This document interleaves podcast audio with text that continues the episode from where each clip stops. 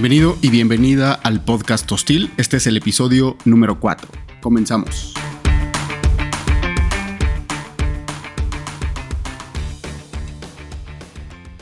Me, gustaría eh, definir el día de hoy como que vamos a hacer como dos temas importantes. El tema de eh, genéticas, XXXY, y el tema de la intolerancia. Antes de poder llegar al tema de la intolerancia, pues hay que explicar por qué creemos que la gente es intolerante y por qué somos atacados como intolerantes cuando no estamos de acuerdo con una opinión. Y todo viene a raíz del video de la chica Andrea que define que no es compañera, es compañere. Y me puse a hacer una investigación, hice unos análisis, vi, pregunté, platiqué, me contaron y todo determinó que había una falta de información, principalmente de las personas declaradas como no binarias, acerca de este tipo de situaciones como la tolerancia. Ahora, te voy a explicar rápido y en breve sobre la parte genética. Hay estudios que se han hecho a nivel genético específicamente con jóvenes entre 8 y 22 años, en donde se sacaron imágenes de su cerebro y salieron como cosas muy, muy determinantes, ¿no? La primera es la estructura del cerebro del hombre y la estructura del cerebro de la mujer son totalmente diferentes.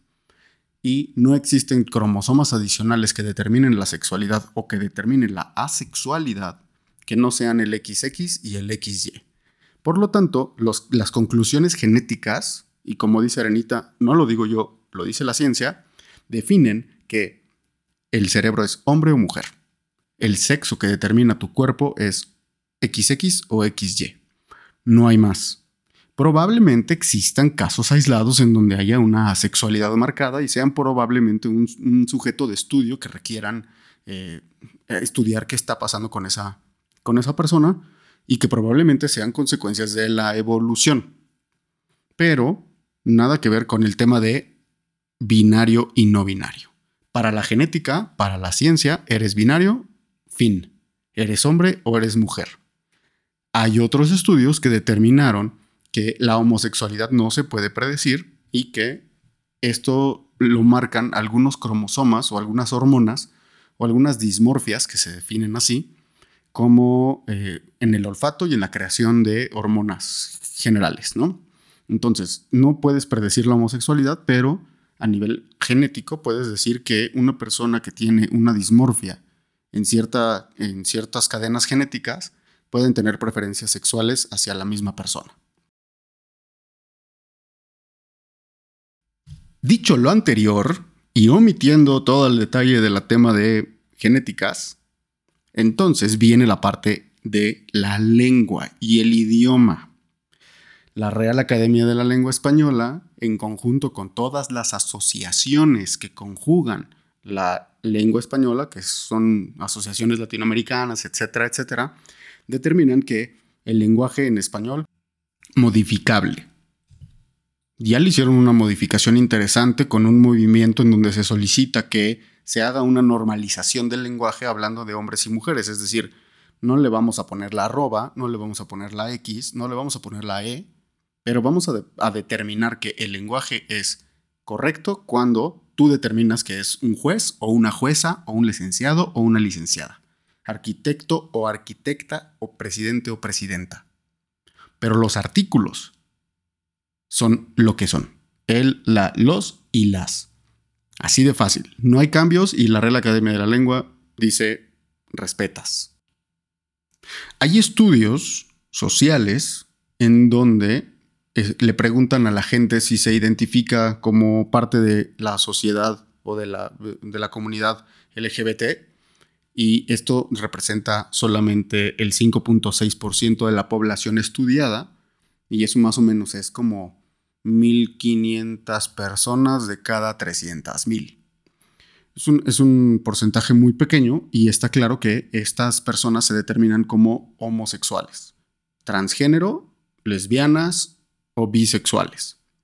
Todo lo que está fuera de eso es un, porcentaje mucho más pequeño que el, el 5.6% y no determina ni siquiera un sujeto de estudio para poder determinar o definir si debemos de cambiar el idioma por 300 personas. Ya vimos genética, ya vimos idioma, lingüística. Ahora vamos a pasar al tema psiquiátrico. Hay un, hay un estudio de 2000 más o menos 19 de Paul Ruse, que es un profesor de pediatría en la Universidad de Washington, en San Luis, que dice que esto se llama disforia de género y lo determina como una discordancia que el sujeto manifiesta entre su sexo biológico y su autopercepción sexual. Y esto genera estrés, ansiedad, falta de, falta de sociedad o falta de comunidad con la gente, te, te separas de la sociedad. Y eso es la disforia de género. Es decir, si tú te determinas como una persona que no tiene una identidad o no tiene una sexualidad bien definida, tienes disforia, pero no eres no binario. No eres un, uno de esos no sexuales, no sé cómo se ya les dicen. Y esto psiquiátricamente requiere atención. Requiere atención tanto de un psiquiatra psicólogo como de tus padres. Y aquí viene la primera pregunta importante. ¿Dónde están los papás y los maestros interesados en esta personita, Andrea, que, como dijo en su TikTok, ya van varias veces que les pida a sus compañeros que le digan Andra? ¿En dónde están sus papás y en dónde están sus maestros para identificar este tipo de comportamientos? No digo que sean malos, solo es un tipo de comportamiento y aislarlo y preguntarle, atenderlo, ponerle atención. Oye, ¿qué pasa? ¿Por qué tú crees que debes de ser considerado como un género no binario? Dime tu opinión. No para alinearte y darte unas cachetadas y darte electroshocks, sino para entender por qué estás, por qué te tomas esa decisión. ¿Quién te dijo? ¿Quién te dijo? ¿Quién te metió esa idea en la cabezota? ¿Fue Demi Lovato? ¿Fue Sam Smith? Ah, ¿qué tal Ellen Page? ¿Lo viste en TikTok? ¿Lo viste en Facebook? ¿Lo viste en Twitter? ¿Te identificas con algo que algún idiota influencer dijo y eso te está generando dudas? Entonces platiquemos y, dime cuál es tu sentimiento. Pero ¿dónde están? La señorita grita y hace un berrinche completo en tres segundos de video y dice después, es que ya se los había dicho y no me pusieron atención. Son unos intolerantes. Yo podría participar, bueno, anticipar en dónde están los papás de esa niña y seguramente están trabajando con sus traumas de la niñez y sus traumas de la adultez y sus traumas de yo no voy a ser como mis padres.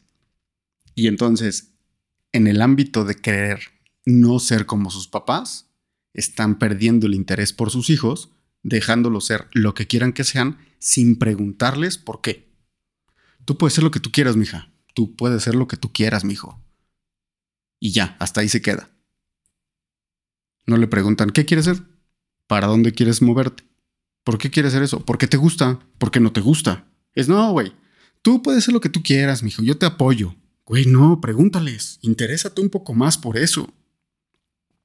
No proyectes tus traumas de la niñez de yo no voy a ser como mi mamá. Yo no voy a ser como mi papá. No, güey, o sea, yo entiendo que probablemente tengas traumas con tu mamá y con tu papá, pero no por eso vas a dejar de ponerle atención a tus hijos.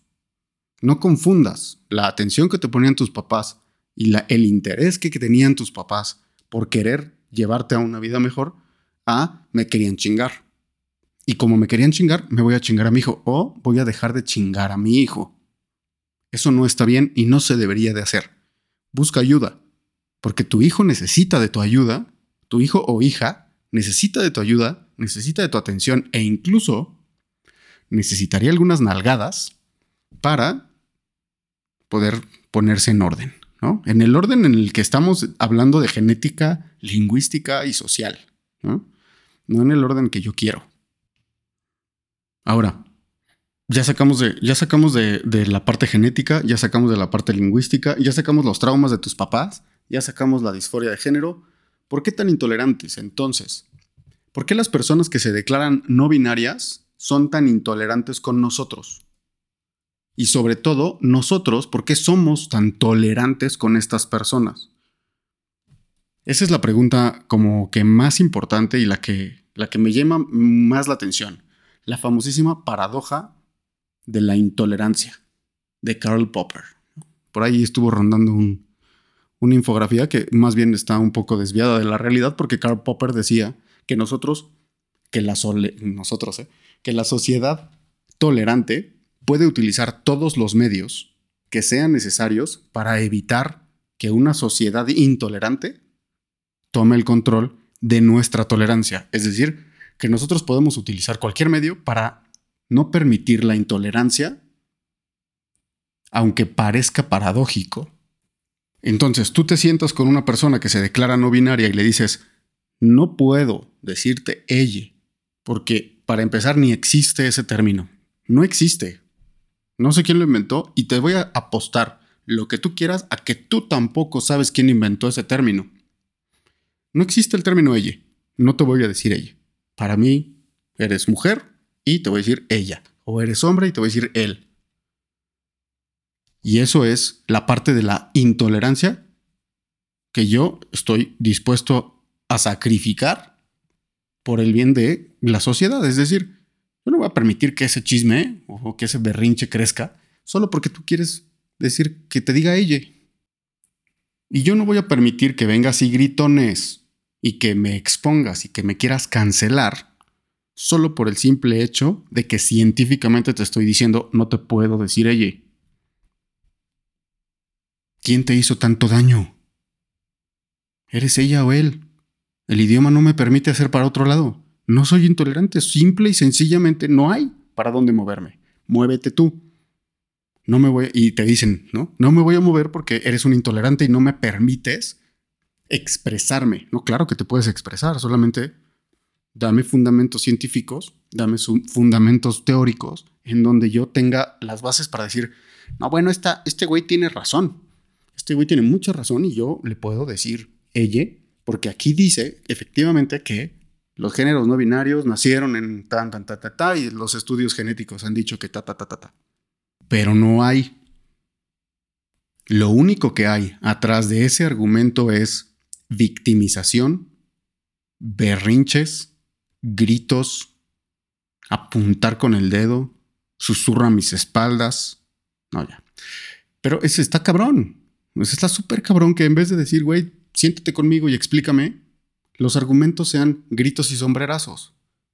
Apuntar con el dedo, discriminación. Le faltan al respeto a la misma ley que ellos piden que se respete. Eso es una falta de respeto total. Eso es una desviación total del argumento de me tienes que respetar y yo pido que la ley me respete por mi falta de género o por mi poligénero o por mi no binario o por lo que le quieras llamar, pero no te voy a respetar a ti porque no me respetas tú a mí. Y entonces la paradoja de la tolerancia, ¿no? O de la intolerancia. Este Popper era muy bueno para decir esas cosas, güey. Yo no te voy a, yo no voy a tolerar que tú vengas y me gritones, si quieres decirlo en mi casa, en mi sociedad, en mi círculo social, solo porque crees que tienes la razón sin fundamentos. Usa el lenguaje como lo quieras usar no abuses del lenguaje para tu beneficio, o para tu control, o para tu influencia. Si alguien se quiere declarar no binario, está bien, ¿eh? Y pónganse a disposición de todos los médicos, psiquiatras, sociólogos, antropólogos sociales. Pónganse a disposición de ellos para que hagan todos los estudios necesarios y puedan decir, este güey tenía razón. No existe esas cosas de binario y no binario o si existen esas cosas de binario y no binario. Pero no, prefieres irte a encerrar, agarrar tu teléfono, tu laptop, tu Facebook, tu Twitter, tu Instagram y gritonear. Cancelar gente. Intolerante. Ser intolerante, como siempre has sido, porque no sabes identificarte en una sociedad que claramente te está pidiendo que lo hagas. ¿Quién eres si no eres identificado? ¿Quién eres tú si no tienes una identidad? ¿Por qué quieres ser como los demás? ¿Por qué quieres ser tan único e irrepetible que te vuelves igual que todos los demás que quieren ser únicos e irrepetibles para llamar la atención? Güey, soy género no binario, güey. Soy único y irrepetible, güey. No, no eres único y irrepetible. Como decía Tyler Durden en mi película favorita, Fight Club, tú eres la misma materia orgánica que todo lo demás. Todos somos parte de esta basura. Tal vez estás siendo mal orientado por alguien y tal vez necesites que te ayude alguien a definir quién eres y hacia dónde quieres ir. Acércate con tus papás, acércate con tus amigos, acércate con, bueno, con tus amigos no porque te van a criticar, pero acércate con algún psicólogo que conozcas, eh, busca ayuda profesional, busca asesorías. No busques en Facebook, no busques en Twitter, no busques porque lo único que vas a buscar es, lo único que vas a encontrar, perdón, es la respuesta que quieres oír. Los algoritmos de Facebook, Twitter e Instagram están hechos para darte lo que buscas. Por ahí puse un video en la semana de...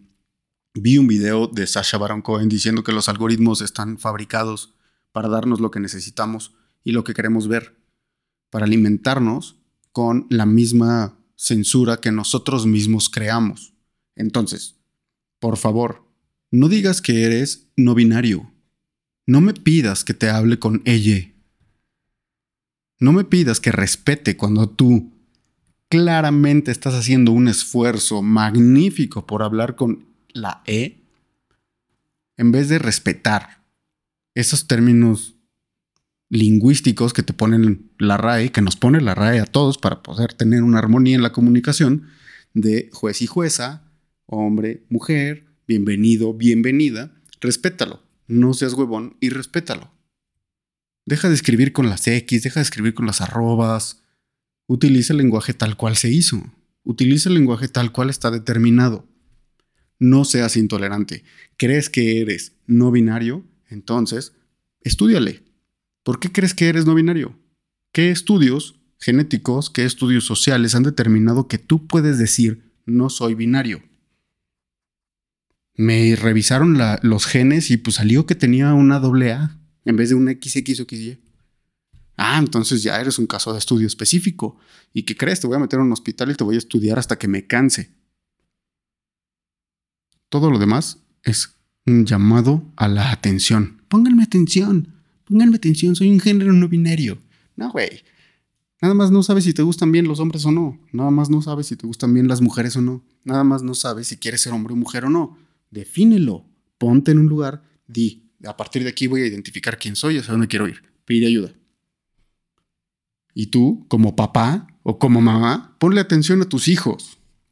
No permitas que vayan por la vida siendo esa minoría que está cayéndole mal a todo mundo, siendo esa pequeña minoría que está gritando en las redes sociales y está causando un alboroto con herramientas que no pueden controlar. Son herramientas para la comunicación, son herramientas que se hicieron para acercarnos entre personas y ellos se están encargando de utilizarlas mal para alejarnos, para dividirnos, para separarnos. Entonces, si yo no te hablo en el lenguaje que tú quieres, yo soy un intolerante, pero tú eres capaz de caracterizarme o de ponerme en una cajita que dice intolerante. Eres un intolerante porque no me toleras. Por favor, primero dedícate a identificar, a saber quién eres y hasta dónde quieres ir. Y luego entonces vienes y me dices que soy un intolerante. No puedes definirme como intolerante cuando ni siquiera me conoces y solamente te estoy diciendo no te voy a hablar como tú me lo pides porque nada más se te ocurrió. Porque tú quieres que sea tolerante con tus reglas, con tus estructuras sociales, con tus determinaciones sexuales, porque eres tú.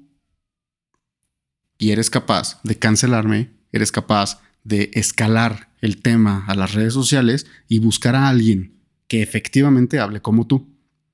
Y buscar la aceptación de la sociedad a niveles en la red para que alguien diga, ves, tiene razón, cancélalo. Sí, sí, cancélalo. Quieres que todo el mundo esté de acuerdo contigo, pero quieres ser único y especial. Eres único y especial. Realmente eres único y especial. Estás hecho de una materia de polvo de estrellas, y eso es una realidad. De hecho, Carl Sagan lo decía. Y no eres igual a mí. Tú no eres la misma persona que soy yo. Pero no quieras ser tan único y especial que atentes en contra de las propiedades de la genética o de la lingüística o de la comunidad en la que vives. Eres único y especial. Utiliza tus dones, utiliza tus habilidades, utiliza tus competencias para dar valor a la, comunidad y no quitarle valor a la comunidad. Piénsalo. Recuerda que estás escuchando el podcast hostil. Síguenos en las redes sociales. Síguenos en tu plataforma favorita para que recibas automáticamente los episodios todos los martes. Déjanos tus comentarios, déjame tus comentarios. Todos los comentarios funcionan para mejorar los contenidos y la calidad del podcast. Que estés muy bien, que tengas una excelente semana. Nos vemos.